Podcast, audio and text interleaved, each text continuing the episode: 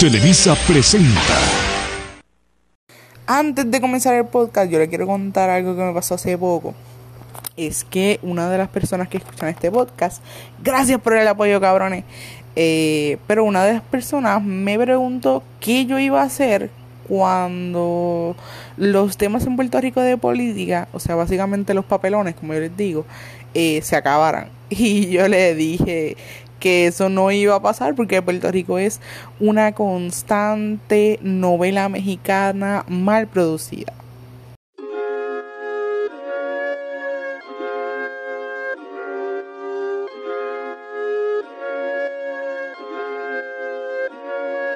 Bienvenidos al podcast más cabrón que van a estar escuchando en toda su fucking vida.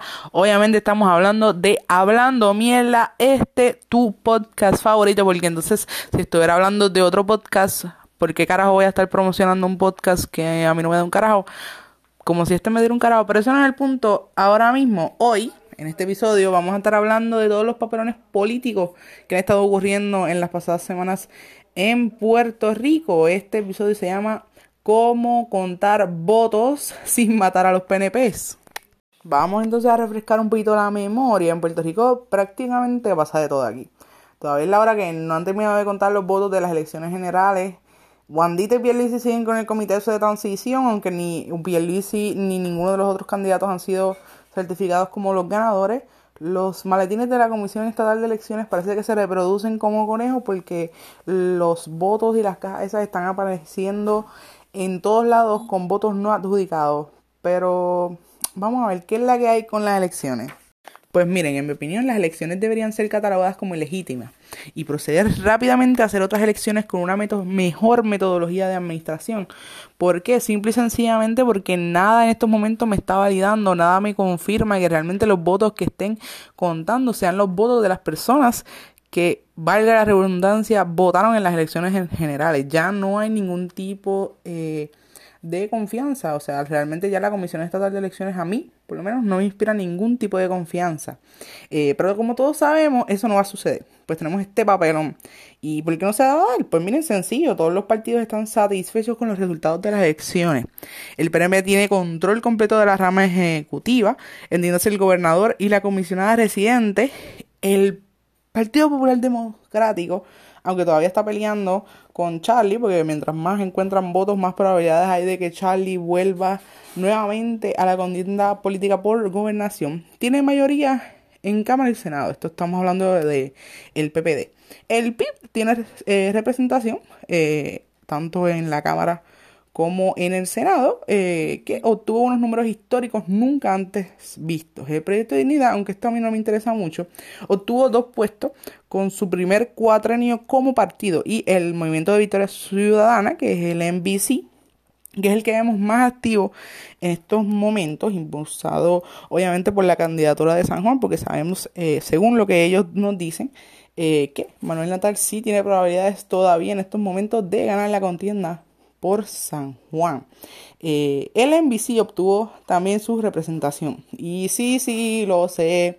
El NBC es el único que está ahora mismo dando la batalla eh, contra la Comisión Estatal de Elecciones, que la demanda presentada eh, para que se hagan públicas las hojas de escrutinio eh, de los votos adelantados y encamados salieron victoriosos, me acabo de enterar en el día de ayer. Eh, pero, ahora bien, el NBC no ha catalogado en ningún momento ilegítimas las elecciones. Eh, ¿Por qué? Porque el NBC ha continuado con su campaña política dando voluntarios de escrutinio, ya sea para estas elecciones o las próximas. Entre todos los partidos de oposición, eh, entiéndase el PPD y el PNP, son los que han estado activos con el discurso, con el discurso eh, hacer que cada voto cuente.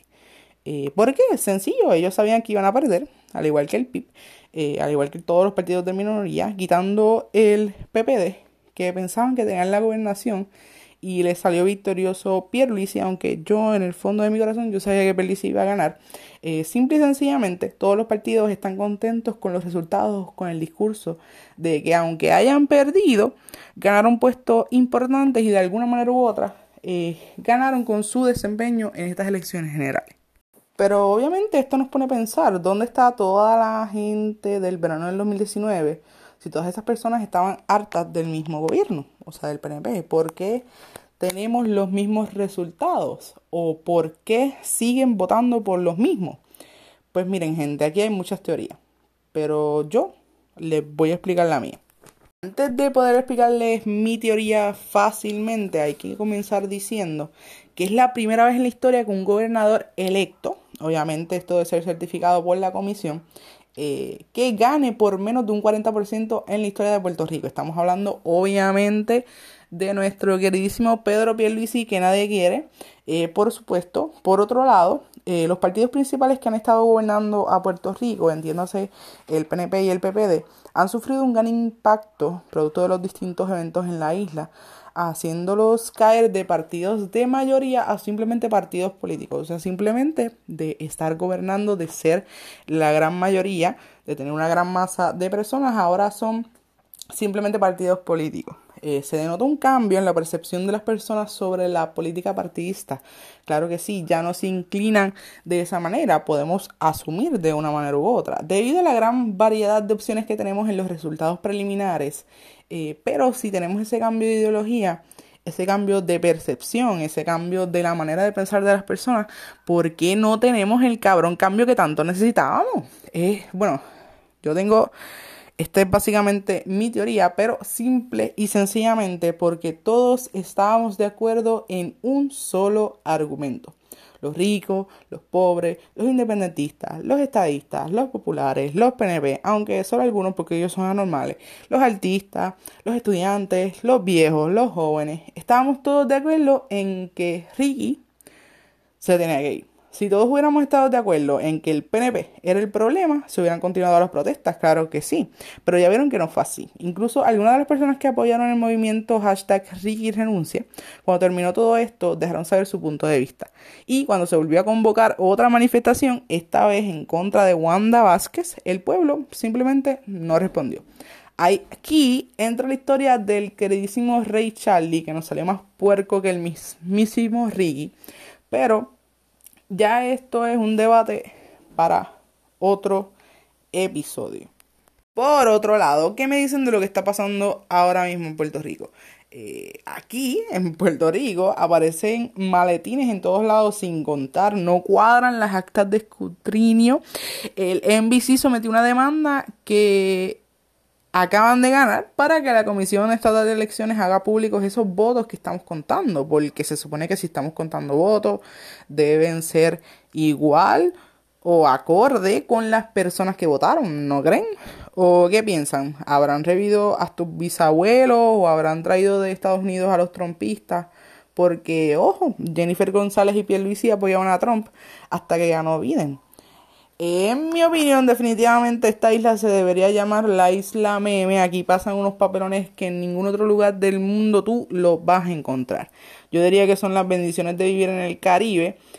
Por favor, antes de que me caigan encima en los inbox los PNP, inserte todo el sarcasmo que puedan encontrar eh, antes de que me critiquen los PNP.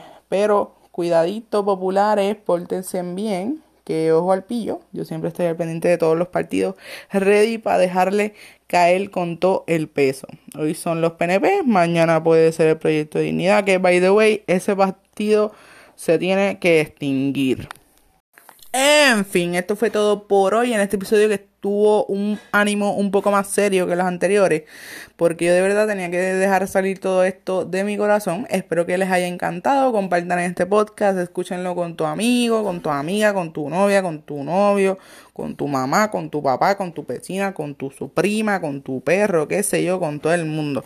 No olviden compartir este podcast tan cabrón, dale like a la página en Facebook, hablando mierda, mierda con L. No se olviden porque saben que Facebook está bien pussy últimamente y nos bloquea. Que la pasen cabrón, bebecitos, no se dejen joder de nadie y que Dios me los bendiga siempre. Hasta el próximo episodio.